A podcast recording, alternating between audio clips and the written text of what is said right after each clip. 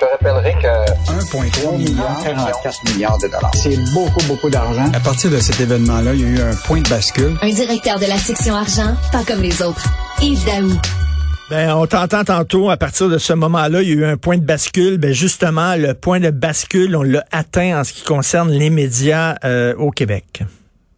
Hey, Richard, moi, ça va faire maintenant 30 euh, ans que je suis dans les médias. J'ai passé 10 ans chez euh, Transcontinental Journal des Affaires, puis 15 ans chez Québécois. Puis, tu sais, on a tout essayé les modèles. tu sais, les modèles de convergence, les, euh, tu sais, on a tout fait pour être capable de mais la réalité, c'est qu'aujourd'hui, quand on dit un point de bascule, c'est un moment où l'évolution du système va, il arrive un moment où ce que l'État, le fonctionnement change qualitativement.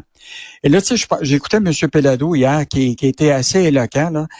Tu sais, il est comme au pilote d'un avion, tu comprends-tu? Puis il est dans les airs, là, puis là, tu, il regarde son tableau de bord, puis il voit les nuages qui s'en viennent, puis là, il change d'attitude, tu comprends-tu, pour être sûr de ne pas frapper les nuages.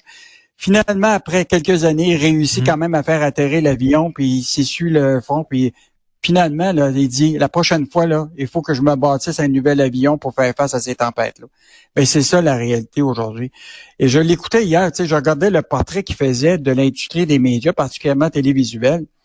C'est c'est épeurant, tu sais. L'idée, ben c'est que actuellement, le journal euh, sur le web, tu sais, les parts de marché de TVA puis du journal québécois, c'est énorme. Ils ont des parts de marché incroyables. Le problème, c'est que tous les revenus publicitaires puis l'abonnement, ils sont tous en chute libre parce que tu as une concurrence déloyale des, des, des GAFAM de ce monde. Tu as des concurrences déloyales, tu comprends-tu, de Radio-Canada. Il faut quand même pas l'oublier. Ben oui, mais ça, Radio-Canada qui est un... Ça, là, c'est... Moi, j'étais un entrepreneur, tu comprends-tu? Tu payes des impôts, puis tu te fais concurrencer par quelqu'un qui est dans le divertissement. Le mandat de Radio-Canada est complètement changé. Eh, je m'excuse, Yves, Yves, là, Yves, on est en compétition avec Radio-Canada. C'est comme si aux Jeux olympiques, il y a deux coureurs, il y en a un qui n'a pas le droit de prendre de drogue, puis l'autre, il est dopé au bout. C'est certain que tu vas perdre la course. Je veux dire, ils reçoivent un milliard 200 ou 300 millions par année. Puis ils font, ils font de la programmation qui devrait se retrouver sur les réseaux privés. Ils font pas leur job de télé publique. À un moment donné, tu dis, écoute, euh, l'arbitre me, me, tape dans le dos. Là. Le gouvernement fédéral aurait pu régler, tu comprends-tu, tout cet enjeu-là en disant, tu ramènes Radio-Canada à son mandat d'information, pas de publicité, puis pas de production de divertissement qui permet aux producteurs privés d'avoir une audience pour le divertissement, ben d'aller chercher les revenus publicitaires. C'est pas compliqué. Mais il n'y a pas de hein? volonté politique. C'est comme mais, euh, ils sont endormis au fédéral sur la question des GAPAM. Ils sont endormis sur la question de, Radio-Canada. Puis ils sont endormis sur changer les règles de CRTC qui datent de la, guerre mondiale. Mais malheureusement, Richard, on va être obligé, tu comprends-tu, de revoir notre modèle d'affaires, puis aussi notre modèle de production. Tu as vu quand même qu'on va devenir plus des producteurs de contenu avec un élément de diffusion multiplateforme. On va devoir travailler le plus efficacement possible. Puis je pense que Québécois est capable de relever ce, défi-là. Ce que n'a pas fait, hein, en passant, le, euh, les BCE de ce monde dans le reste du Canada, puis les autres, là, la convergence, là, il y a ça reste encore des silos. On est à peu près les seuls à le faire. Mm. Puis l'autre affaire, Richard, c'est qu'il va falloir préserver l'écosystème francophone du Québec avec notre propre vision de la culture. Euh, parce que tu sais, c'est pas les nouvelles du Canada anglais traduit en français ou ah de mondial qui va qui va qui va alimenter les Québécois. Donc moi je pense que la décision qui a été prise c'est c'est malheureux à dire parce que ça touche du monde, mais c'est vraiment un réveil brutal pour les gens euh, qui qui regardent ça en disant Malheureusement, on va devoir partir avec un nouvel avion. Et mon cher Yves, j'en parlais un peu plus tôt, puis je vais en parler avec toi. Ça rappelle aussi aux gens, puis j'espère que les gens qui sont en négociation dans le secteur public euh, écoutent et regardent ça. C'est que ça rappelle à quel point c'est extraordinaire la sécurité d'emploi. Qui est ça maintenant? Là? Eh. En 2023, là, savoir que tu peux dormir sur tes trois oreilles, tu te réveilles demain matin, là, puis euh, ils diront pas, on a une réunion, là, il va falloir couper des postes. Tu as ta job no matter what. Ça vaut cher, ça. Sais, ben, quand tu le calcules là, avec euh, les, les bénéfices, les avantages sociaux, la caisse de retraite, c'est des jobs qui, euh, qui, qui valent des, un million, tu sais, à la limite. Là.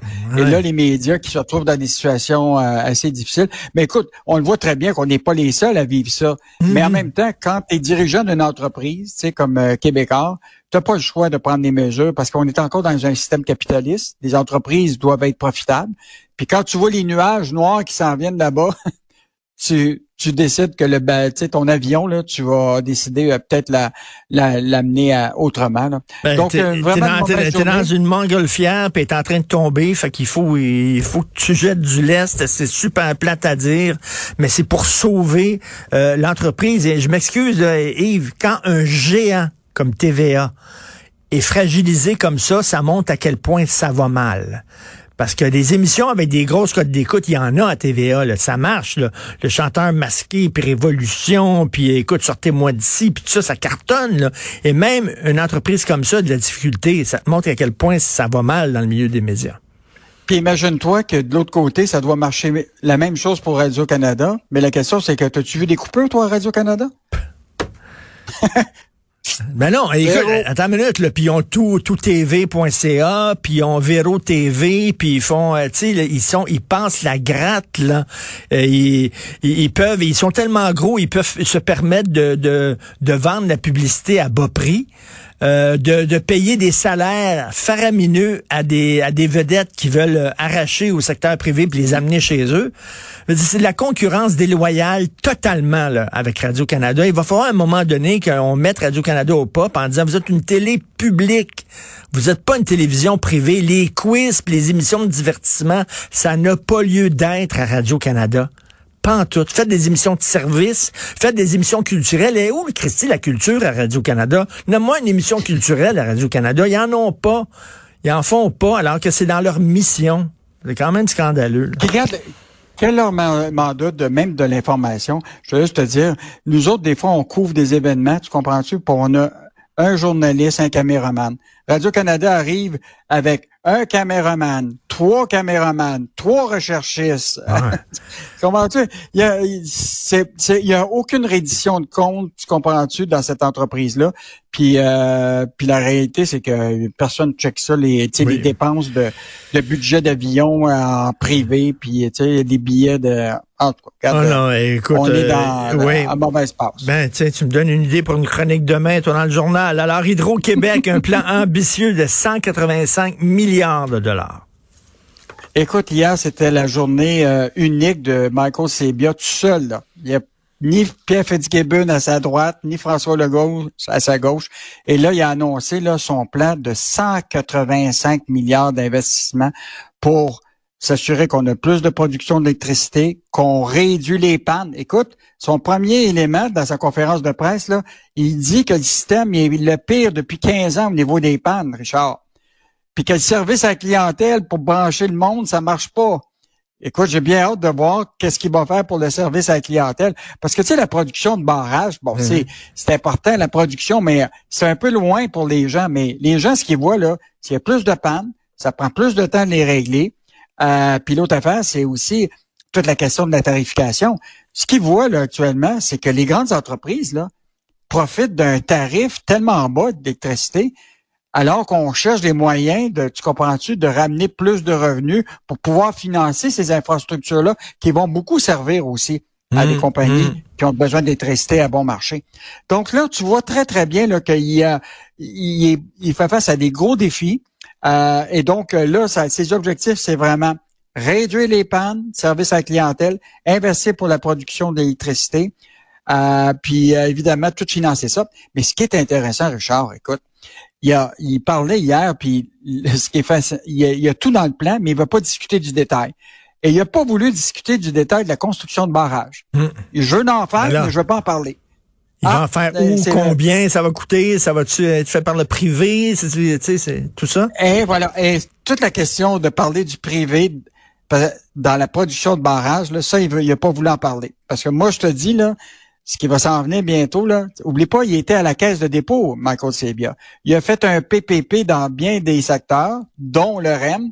Et là, tu vas voir tranquillement qu'il va y avoir des barrages probablement financés par le privé, une forme de peut-être privatisation en douce d'Hydro-Québec, où ce que la production d'électricité, en tout cas au niveau des barrages, là, pour être faites dans le cadre des PPP. Et l'électricité à rabais aux entreprises, ils en parlent pas bien, ben, hein. Elle veut dire, ils patinent en maudit Non, quand ils posent non, la question, là.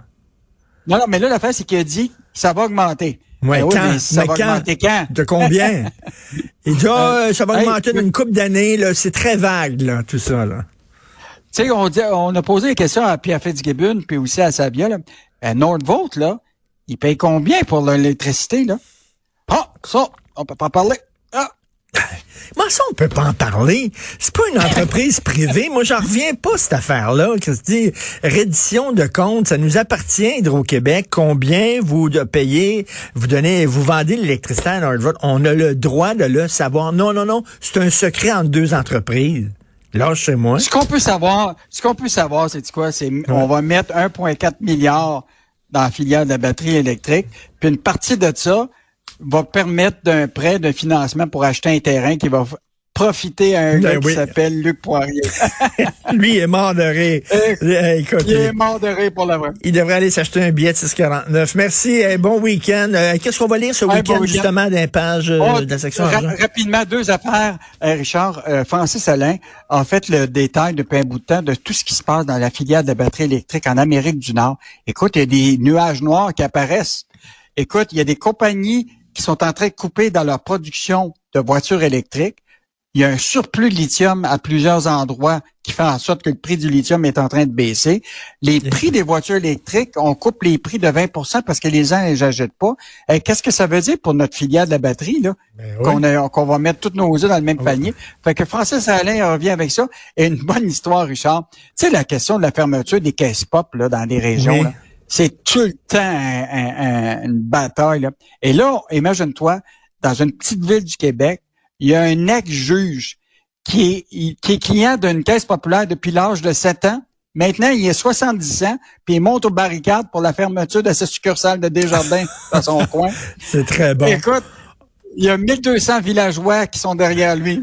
Bon, on va lire ça. Pop sac à vis au sac copain. Merci beaucoup. Salut, bye. Salut. Bon week-end. Bye bye. Bye.